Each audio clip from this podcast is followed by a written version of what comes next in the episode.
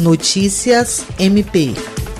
A Procuradora-Geral de Justiça do Ministério Público do Estado do Acre, Cátia Rejane de Araújo Rodrigues, esteve em Brasília nesta quarta-feira, 14 de outubro, onde participou da reunião ordinária do Conselho Nacional dos Procuradores Gerais dos Estados e da União para tratar sobre a Lei Geral de Proteção de Dados Pessoais e seus impactos na atuação do Ministério Público brasileiro.